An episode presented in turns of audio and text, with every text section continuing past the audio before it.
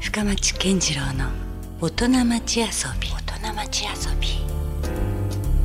さあ、えー今週遊びに来ていただいているのは株式会社ゼロ店の代表取締役榎本二郎さんですこんばんははい、こんばんは。よよろろししくお願いしますくお願いします。僕はもうねついついこう二郎君二郎君とかなが慣れ慣れしく言ってますけどちょうはどい3年か4年前ぐらいに一度はいなんかトークイベントなんかでね一緒に、そうですね。ね一回させておもらって話しさせていただきました。ねはい、そ れからちょっと共通の知人がいたりとかしてて、はいでそれからまあなんかどっかでご飯食べたりみたいな機会もねあったりしましたけど、まあ、なかなかこうただもんじゃないというかねうすうすとなんか気がついてましたよいやいや、ただもんですよ。いやいやいや、はい、もうねあのなんていうんだろうまあまあもちろんゼロ点という名前でもピンとくる人もいるかもしれませんけどもまああのね榎本二郎さんはあの元々があれですよね福岡辞書の家系に生まれたというかそうですね。ねそれでちょうどお兄さんが今社長されてるのかな。そうですね。うんの末っ子の次男です次ね。男で次男って結構ほら自由じゃないですか、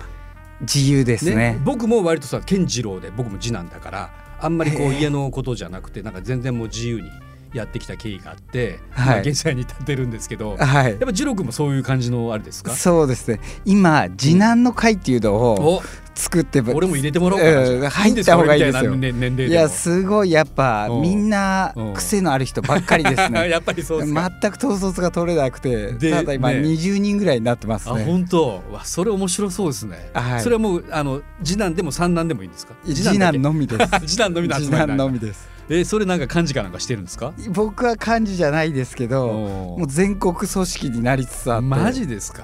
へえでもなんかやっぱりこう次男の特徴じゃないけどやっぱあったりして面白いですよね。そうですね。うん、でもほらなんかそういう意味では、まあ、福岡事情っていえば福岡をね結構代表する企業の一つですけど、はいじゃああんまりこうそのこの家に生まれたからこれをしなきゃいけないんだというそういうプレッシャーみたいなのは最初からなかったんですか全くなかったですね。おーなるほうど、おーん、一回もよぎったことがなかったですね不思議とあそうなんだ、その福岡辞書を継ぐだとか、うんなんかディベロッパーになるとかいうことを、うん、今までまだ一回もよぎったことないですね、なるほどねなんとなくでもこう遠からず近からず近からず遠からずなイメージがなんとなくないことはないんですけどねまあそうすですね、うん、うんまあでもあれだじゃあまあ、全然、どちらかというと福岡辞書がハード部門というか、うんもうビルを建ててまあディベロッパガーンっでてすからねいうスタイルに対してん僕がもっと興味あって推し進めてっていうのはうんなんかソフト部門というかうん面白いコンテンツ面白いカルチャーがどうやったらうんこの街に根付くかっていううんだか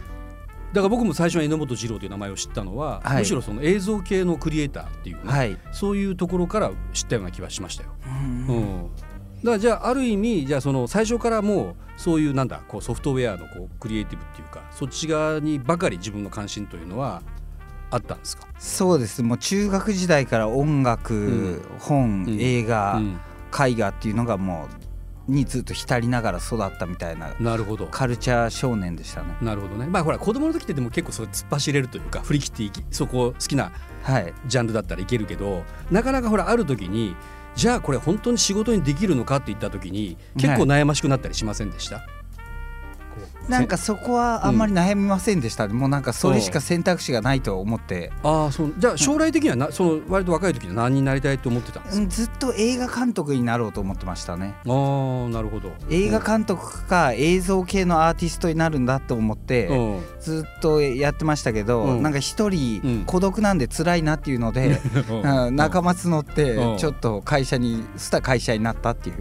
あ感じですかねじゃあもういきなり特にこう就職したわけではなく起業したんですか自分で一回東映にはで働きあまし一応やったぱその映像の流れで、おただすごくつまんなくてーおーなるほどもう徒弟制度も厳しくてそうねもうな昔の映画のイメージ通りなのかなうん、ちょっでとこ地でれなんか違うなっていうのでもうすぐやめて、うんうんその後はもう自分でうん、それはじゃあ独立して自分でまたやっぱ映画を作りたいと思ったから独立したんですか最初はそうですねもう自分で映画監督になるっていうのを想像してやってましたけど、まあうんそこでまあお金にならないだとか、うんいろいろうんやっぱ映画作るの費用もかかるし大変だっていうので、うん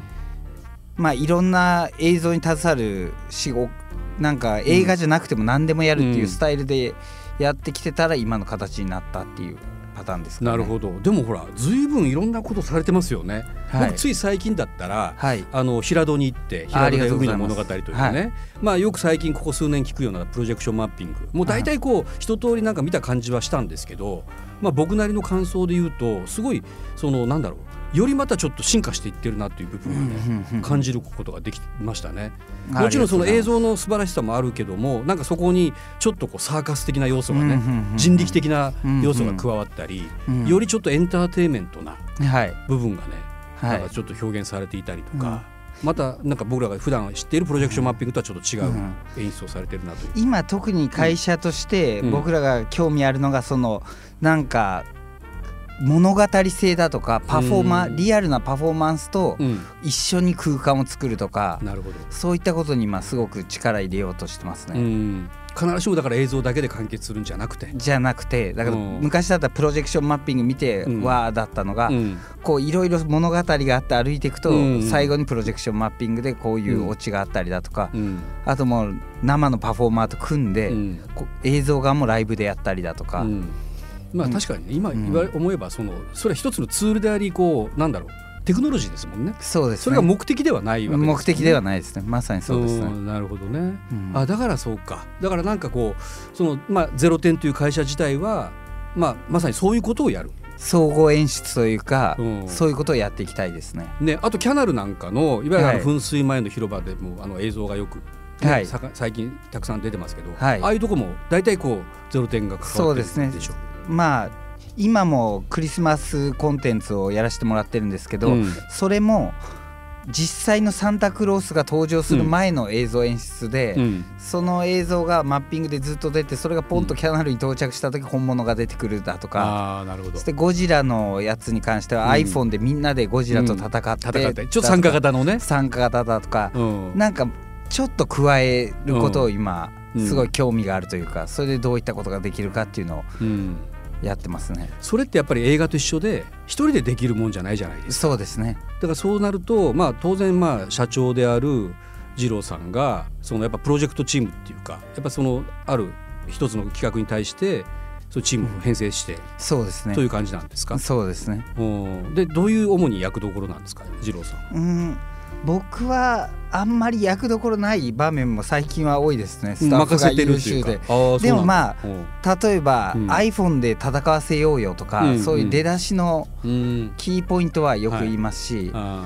映像制作はやっぱりだいぶ入り込みますね。ーあーそうなんやっぱもともと映画監督を目指しただけうん光の演出ととかその辺うんはある程度スタッフに任せてるパターンも、噴水の演出だとかあるんですけど、ん映像だけ異常に、こだわってうんここ色違うんじゃないかと かなるほど、毎回締め切りギリギリまでうん徹夜でやってますね。へえそうかだからもうあれでしょ次から次にちょっといろんなそのプロジェクトっていうかそうだでってすね。僕があの知ってるので言うとあの大堀公園のライトアップとか、そうですね。あれもそうでしたよね。うんうんあとまあドラムタオさんの全国世界ツアーとかもあー1年間にわたってずっと行われてるんでうんあれはどうなんですかそのコンサートのその映像部分の演出をもう一手にそうですね広もう映像演出全部どういったテイストでいくかげてから、うんまあ制作まで全部やってますねうんこういう仕事ってどうなんですかそのあのどういうふうに始まっていくんですかなんかこう企画提案をして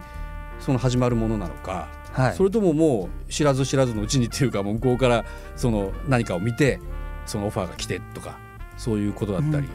まあケースバイケースですけど、うんドラムタオさんの場合は、うん僕がたまたまニューヨークで見に行った時うに、ん映像があった方がこれ絶対映えますよと思って、うん見終わった後にもうんうそのまま控え室に行っおうて、おうそれを直談判社じゃ長ないけどに行っておうおうおうそれうんで福岡にいるんで、うんもし時間がある時、うんちょっとプレゼンさせてくださいっていうのがきっかけですね、へえあそれはじゃあある種ちょっと攻めたんですね攻めました自分ねからねもっとこうした方が絶対いいよということで、そして牧あさみバレエ団といって、うんまあ日本最高ぐらいのうんすごいバレエ団があるんですけけど、まあ近今度ロシアでも公演一緒に行くんですけど、はいそちらの場合は、なんかバレエとかは大変なんで、うんセットが毎回移動とかになると、っていうので向こうから相談があって、こういう絵画を動かしてうん演出とかできますかっていうので、あそれであそういうのはできますっていうのうでんそこから行われたりだとか、うんまあ本当ケースバイケースですね。なるほどねだからそうかだからその平戸のああいうサーカスがちょっと演出で使われてるっていうのはもうすでにやってることでもあるんですよねそうですね。タオとかそういうバレエそうですのね展開の中でう。ん、それでやっぱ、うんパフォーマンスとうん映像っていうのの相性というか、うんすごいいいっていうのをそのずっとやってるうちに感じて、うん今今光と映像だけっていうのが大半だけど、うんこれリアルなものをどんどん入れてった方がなんか面白いんじゃないかっていうのでう今ん試してるとこですね。なるほどねでもほら全く別物じゃないですか映像っていうのはある種もう一回スタートボタンを押したら、はいもうずっとそのねあのもうノンストップというかその、はい、そうですね。あここで途中で変えようとかはなかなかできないものでしょできませんね。に対して人間は生のものだから、はいそこの、まあ、いわゆるこうなんか連動というか、ただ僕らの場合動機っていはうのはそれはもうやめて、うんあらかじめありえそうなパターンを10個ぐらい作っといて、うんそれをピアノのように、うんあの VJ がうんこうライブの人の動きを見ながらずっとこおうーあ今これだ今これだっていうのをんんうん押していくスタイルなんですよね。あ結構アナログっぽいとこ要素もあるわけですね。はい、だからもう映像もなんか演奏を捉えてくれみたいな感じでおーやってますねじゃないとうんバレエにしろ太鼓にしろパフォーマンにしろちょっとむしろ不自然に見えてしまったりして、毎回うん変わるんですよやっぱあージャンプのタイミングとかがなるほど、確実うにんうん、じゃああのオーケストラピットと一緒でそのよくほら言うじゃない指揮者がおだバレエダンサーの踊りにね、あの演奏を合わせていくみたいなはい全くそうなんですねじゃあ。あもうそうですねだからうん牧あさみバレエ団を東京の新国立美術館でやったんですけど、うんその時はもうオーケストラの指揮者を僕らも見てうん彼らが立った時にボタンを押してとかうんもうこの動きで違うのに変えてずっと指揮者を見ながらやってましたね。あでも絶対そっちの方が青に決まってるし、うんちょっとしたこうグルーヴ感覚みたいなのもはい、いや本当あ生るんまれでるすよよね。だから映像が終わった後も「今日の良かったね」とかうんうんそういうちょっとあそこミスったねとかうがんうん今までだともう押してもうんうんもう見見続けるというだけなのうがんそういうことがよく起きてきてなるほどね、わあ、それ今実は初めて知りましただからどうやってね、ああいうこうシンクロニシティというか動機をさせてるのかなと思ってやっぱり結局人間が合わせるしかないかなとか思ってたけどむしろ人間に合わせてるんだそうですねねなるほどあ面白いですね、はいどうですかその今割とそういう映像演出みたいなのがどこの世界でも取り入れられてはいるけども、うんまあ、ゼロ点のこう強みというかうちはちょっとここがオリジナルで違うよとみたいなとこって言えたりするんですか、まあゼロ点の強みはうん国内で言うとんやっぱ圧倒的にそのリアルなライブとうのんコラボっていう経験値がうーん多分日本一多いんじゃないかぐらい多いですねなるほど、うんもう年中ずっとどこかでうん今みたいなことが。を行ってるんで、うんだからその対応策というか、まあな映像の重ね方とかあるんですけあど、うんなんかいろんな重ね方をしてなんか分厚くしてたり、なんか照明技師のように扱えるっていうのはということは例えばほら1年間のツアーとかって話が出たじゃないですか、はいその途中でちょっと変わっていったりする部分もあったりするんもでうどんどん変更しますねす。そうなんやうんうんもう毎公演ドラムターボさんに関してうはん最初の半年間ぐらいはうん変更だらけで、へえだから太鼓の演者たちと一緒にバスに乗ってツアーして、うんうんだから同じグループのようにもう会話してあそこの映像これで行ってみようかとかうんうんがこっちからも提案したりうーんなるほどねだから全然そのもうなんか完璧なイメージがあったけど全然違うんです違いますね。もうまさにライブというか、うリアルタイムで刻一刻となんなら変わっていってる可能性もあるというかん、そうですねね、だからそういったこう総合芸術系うんの新しいバージョンっていううん方向にゼロ点としては行きたくて、うん、まあ、それがまあ強みになってるのかなとそれに対する思いと実験をどんどんしていくっていうなのるがほどねだからそういうある種のワンアンドオンリー性があるからその福岡を拠点とか言いながら別に福岡の世界だけをやってるわけじゃなくてねむしろ出ていってるわけですもんね。そうですねうんいろんなとこでやってますね、ねでその、まあ、本社機能が福岡にあるというまあそういうだ感けじのですね話なんですね。はいなるほど実は必ずしもそれだけじゃなくて、そうですねうんあのザ・カンパニーというね、まあ、キャナルシティのそばにもあるし最近だとパルコとかにもね、はい入っている、まあ、いわゆるシェアオフィスと言われている、はいコワーキングオフィスというかそこを、えー一つまた展開していっている会社でもあるんですよね。そうですねうんまあ、正確に言うとゼロ点パークっていうゼロ点の子会社がうん、そちらを展あ開していそのってます関連会社みたいなところになるわけですね。そうなるほど、うん、これは、えーどういうところからまた映像とは全然違うジャンルだとは思うんですけど、やろうと思ったんですか、これはうんそんななんかうん大きな目標とかがあって始めたものではなくて、うんうん単純に映像の仕事のスケールがどんどん大きくなることで、はいもう僕らだけじゃできないと。うんかといって従業員をどんどん増やしても、うんどんどん仕事が来るかまあわか非ら効ないっ率てだもんねそれはそれで。いうことで、んんパートナー会社とか外部委託会社をどんどん、はうんと組んでプロジェクトチームを作ってたんですよなるほど昔。はいそしてもうどうせならみんな同じオフィスでうんいた方が効率いいよねっていうので、うん場所とか探してて、うんそしたらあまりに広い場所が見つかって、うんこれもう別に僕らだけじゃなくて、うん誰でも,、うんもういろんな人入れた方がより面白いよねっていうぐらいのノリからうん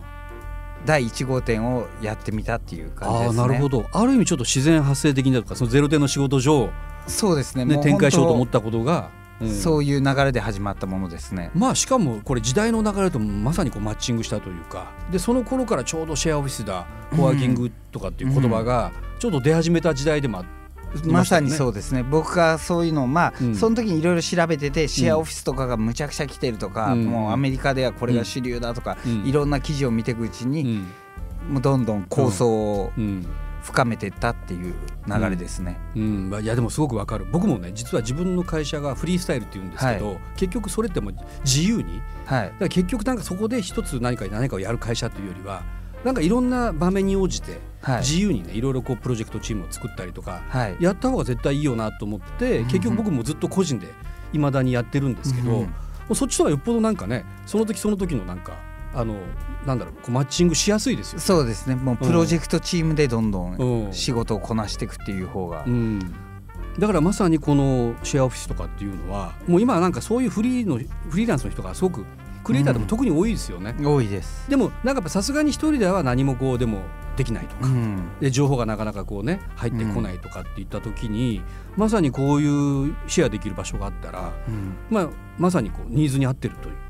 ことでもそあるんうですねこれがすごい特にこの福岡の街ってういうんニーズにうん多分僕らがオープンした頃大フィットしたというか、うんこんなにいたんだっていうぐらいあーそう2名の会社とか3名の会社うだんから5名以下の会社がうんむちゃくちゃな量あるんですね。うんなるほど、そしてもううんそこで僕は新しい出会いもどんどん増えて、うんそしてまあ仕事をしてる人たちも今多いし、だかあら僕らとしゼロ点としてもすごい得をしたというーかあーなるほどじゃあもう本当にまさにこうやってみたらいきなりロケットスタートじゃないけどいきなりもういろんな申し込みが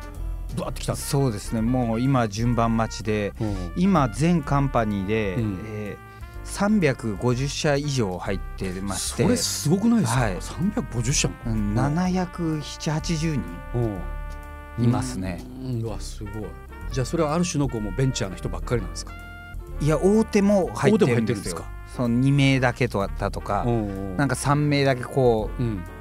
新しい卵を探しに来てるじゃないですけどああーちょっとお前出てこいと外にそうそれで営業の方が2名だけいたりだとかあとははまあ東京のまあまあ大きな会社がうん拠点としてまず最初にここに置こうっていうパターンも多いですね。おーえどういうそのケミストリーというかこう起こるんですか実際こうシェアオフィスでは。えーまあいろいろ今ものすごい海外にも作っててうん、ちょっと場所ごとにすごい複雑で違うんですけどあその土地によってまた個性があって違いますねなるほど。そして福岡はうんやっぱ福岡同士でのやり取りがすごい活発ですね。あなるほど異業種が混ざったりとか異業種が混ざって、うん結構コラボをすぐするといううかん知り合った人とおーただ僕らも海外店を作る時に、うんパースを全部作ってもらってるのは乾杯の中の会社だったりだとかうーんそれこそキャナルシティのプロジェクションマッピングの制作チームは全部カンパニーのみでうん行われてたりだとあか、ーそれに比べて、うんフィリピンだとかシンガポールは、うんまあこれはちょっと僕にとっては福岡にとって悲しいとこでもあるんですけど、うん英語でのやり取りがもう主流なんでまあそらそ国うか境をまたいでガンガンうんセブンの方が安いんですよもう何するのも、うんホームページ作るのも物価的にもううんんうん経理を外注で頼むあのーも、はいはいだからシンガポールの人たちはもうどんどんうんそういうのにもうメールでうん顔見ずに頼むのに慣れてんのかう、んもうそそういうのが多いですよね。へーあじゃあそのまた国をまたいでのカンパニーのネットワークみたいなのがどんどんできてるんですか、はいできてますねただそこにうんお最初の1号店である福岡だけがうん混ざれないっていう、 なんそかうそれなんでそうね混ざらないんだっていうのが今よく会議でそしてそ僕は絶対に混ぜたいとそれなんだろうやっぱ福岡の特性ですかそのなんかこうあまりこうとと馴染めないとか溶け込めないとかっていう、でももう何圧なんですか倒的に言えるのは英語ですねあ語学力かそもこう英語でガンガンチャットしてこられてうんもちょっとこれきついみたいなっあなるほどね、おーていうもそっうか慣れてないっていうだからん福岡というか日本中がうんやっぱそういうとこありますよ若干ねガラパゴスというか、うん、やっぱ国内の方がやりやすいとかルールも一緒で、うんうんだからそのどんどん機能だけは先行していってるけれどもその人がついていけてないとそいうれところはが日正本人直あのり場合ますね、あるんだうんなるほどねでも今いろいろ話が出ましたけどどのくらいの国に展開してるんですかカンパニー自体今うはんホノルル、ホノルルホノルルもはいんシンガポールシンガポールバンコクうんセブバンコクセブはいのこの4つですねなんかちょっと不思議なとこが入ってませんセブとかだって僕からしたらなんかリゾートアイランドみたいな、セブが実はすごいキーポキーマンというかマジですかはいなんでセブ、まずセブってうんあの留学生が日本一多いあー日本人のあ日本語人の留学学生学が校のメッカなんですねあーここで英語を学ぶ人が多いんだもう日本人の大半がそこで英語を学ぶへしーなるほど今や企業とかもうん西部の語学学校と契約して、うんもう企業として研修に生かしたりだとかセブって公用語ってく英語でしたっけ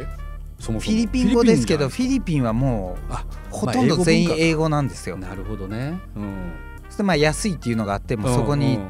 だから意外と日本の人がうん入れ替わり立ち替わり来るっていうのうで、んそして彼らはやっぱ働いてる人もいるんで、うんもうフラッと午前中英語学校行って午うん後仕事してもううんうんってやるっていうのは結構理想パターンだったらしくてもへーうすぐ埋まっちゃってうんそれ日本で同じように進出してる会社ってあるんですかカンパニーと同いじやないですね。あじゃあ一番早くそこに目をつけてというかというかもうよく分からず。うんなんよくわからかずセブ島に呼ば れてなんかもうなんかもうやってみるみたいな感じでやったらなんか実は後からうんここなんかすごいねみたいななんか二郎君自体がなんか持ってるんやろうねなんかそれってなんかたまたまな感じがえ実まあは、今たまたまのように話しましたけどあ、実はちゃんとけ実はいろんななんか自分なりのうん、なんか言葉ではまだ説明でき な いなるほどなるほいどろんな直感のルールみたいなのがあってあって、そしてこれはかなりの、う、なんかピンピンくるっていうんのを感じそんなでてたらめなき企業じゃなくて、ではなくてうんなんか僕なりの説明できないけうど、んなんか香ったというか、なるほどねでもそれがねちゃんと当たってるわけだもんねそうですねうんもうセブンに関しては第2号店までえ300ー坪以上で、うんもうセブンのセンターの IT パークっていう政府がうん作ってるすごいうんオフィス街に今度もうオープンも決定してへえそこにじゃあちょっと福岡から送り込まないかんですねもっと語学を力を高めるいためにもやねそれ本当したいんですよ、ねそのカンパニーネットワークで行けるわけだからねそれこそ、うんあと今、うんセブでうはんそのオフショア開発って言ってうんゼロ点のホームページのうん、絡みの開発とか全部セブで行われてるんですよああそうなんだそれはもう今経費削減という意味でももうクオリティ安的にくもなるっていうはいそれでうもう常駐でずっとスタッフがんそこに立ってブリッジ係っていうんですけけどそして今カンパニー全部のでいろんなウェブとかそういう制作物をうんもうセブのカンパニーのコンシェルジュの人がうんもう全部引き受けてへー全部ここでこなしてきますよっていうのをうん始めてうんまあそれはうまく機能しだし始めましたね。なるほどねだからやっぱりそのスケールメリットじゃないけどもそのカンパニーがそうやって海外で展開していってる方がより何かいろんなこう広がりが生まれるっていうところもああるわけです絶対そうと思いますよ、うんもうだって普通のし会社が海外で支店を作ろうとすると、いや下手すると1年かかる話ですしかもねハイリスクやし、うんうんそれがもう無料でオフィス使えてマルチロケーションなんで、うんそして登記とかも受付の人にどうやってやんのとか言うと、うんもうパッパパッパ、うんこうもうルールを教えてくれて、うん普通だったらそれだけでお金取られたりするところが、うんうんいやめっちゃじゃあいいじゃないですかそのカンパニーに所属してた方がね、が僕はいいと思いますけど、うんあんまり出る気がないというか。うん、出る気がないえーあんまり、りその、まあ、セブとかマニアックすぎて、うんそのセブに出そう、行こうとする会社が思ったより少ないだとかあバンコクとかも旅行では行くけど、ーうん会社作るってなんかあるみたいな、っうん、メリットがあるのかと、ていうそういう壁に当たってるというか、うんもうちょっと僕らがプッシュしてうんなんか地盤を作ると面白い動きになってあくるるの種かのなじゃあとこう先行投資みたいなそういうところもあるんですか、まあそうですね、うん、今後だから何かねひ広がっていくための仕掛けといううか、んまあそうですね、うんまあ夢というか、まあうんまあ、僕なりのその福岡をこうしていきたいみたいな思いとかで、うんやっぱアジアアジア行ってたら、うん言ってるだけじゃなくてもう本当に、うん、もう最初に拠点作いってや根付確いかてにやるとその形があるかのないかの違いはまさに大きいですよね。絶対大きいゼとロ思点います、じね、ゃないけどゼロか点のやっぱ違いがそういやあるも本んね。うん当だからそれをちょっともうやってやろうっていうなるほどなんか思いは今芽生えてますねああそっかじゃあこれからちょっとますますちょっと面白くなる可能性があるってことですよねここに関してはうねん。していきたいですねこれやっぱりあれですか社名のゼロ点というのはゼロを10にしようとかっていうそんな意味が込められてるんですか、いや全然違うんですかあれどんな意味なんですか違ってですね、うんうんこれちょっと長い話になっちゃうんですけおどーなるほど。うんあの、うん最初会社を作った時うにんお金がないんで投資をもらいに行こうと思って企画書を渡したら、うんあまりにひどい企画書だったらしくて、その投資家が、うんこんな企画う書んゼロ点だよっつって、あ0点ってうこんと、もう価値ないよみたいな感じで、おうものすごい怒られたんですよ。おうおうでその時になんうかん響きがすごいいいなと思って「ゼロ点」っておうあの人言ってたけどあれかっこいいねみたいなまあ、二郎君もなかなかのセンスですね。そのちょっとある種の説教を食らったところがそうです一つの社名になってるってそいううのそが、れねが、社名になったっていうのが本当ですそれで英語化するとうんこれすごいかっこいいじゃんっていう、おうおうそういう話ですああめちゃくちゃいいエピソードじゃないですかん。ごいいいなと思ってあいいいい、はいそれ。まあそんなゼロ点ですけどね。えー、なんかあの直近でもうシンガポールの展開もカンパニーが始まったみたいですね。そうですね11月21日にオープニングレセプションも開かれてまた新たな拠点がそこにもねではいきているという。 300坪の広さでうん。他に何かこう今やっていることとかちょっとイベント的なものでもいいんですけど、なんかありますそう？ですね最近だと、まうあ、んキャナルのクリスマスもああそっかそうまなさんにですけどシーズンですよ。うんあとは天神地下街のはい。天神カッパの泉といってあのパルコに上がっていく福岡パルコのところかな。上がっていくとこ地ろ下街でからすうんはいはい。あそこに常設の新しいうん。インスタレーションというかオブジェを、うん卵型のオブジェがもうボンと結構大きく、く。は卵が空中にバンと置かれて、い。うん。まあ、そこにずっと映像投影を、ああなるほどするっていうちょっとしたこうパブリックアート的なそうですそんねな要素もあるわけですか、はいあーじゃあそれまだ僕はいも見てないですけど、まあ、見てない方がいたらぜちょっとねはいということでね、まあ、ゼロ点はなかなかいろんな幅広いことやってるなという感じがよくわかわかりましたでも引き続きまた来週もですねはい、あのーいろんなお話をお伺いしたいと思いますので来週もよろしくお願いします。はい、よろしくお願いします、はい、ということで株式会社ゼロ点代表取締役の榎本二郎さんでした。ありがとうごあざりがとうごいざいましますた。 Love FM Podcast. ラブ f m のホームページではポッドキャストを配信中スマートフォンやオーディオプレイヤーを使えばいつでもどこでもラブ f m が楽しめますラブ FM.co.jp にアクセスしてくださいね Love FM Podcast.